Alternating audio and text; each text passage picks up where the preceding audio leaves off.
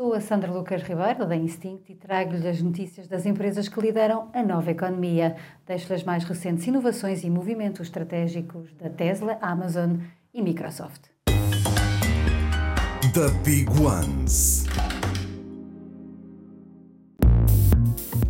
Batendo mais um recorde, a Tesla vendeu 422.875 carros no primeiro trimestre de 2023, mais 36% do que no mesmo trimestre do ano anterior e mais 4% do que o último trimestre de 2022. As vendas foram impulsionadas pela descida dos preços dos carros da Tesla nos Estados Unidos, na Europa e também na China.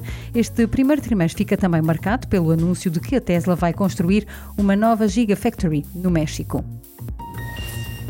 A Amazon continua a expandir o Amazon One, um serviço que permite a identificação biométrica e fazer pagamentos através da leitura da impressão digital da palma da mão.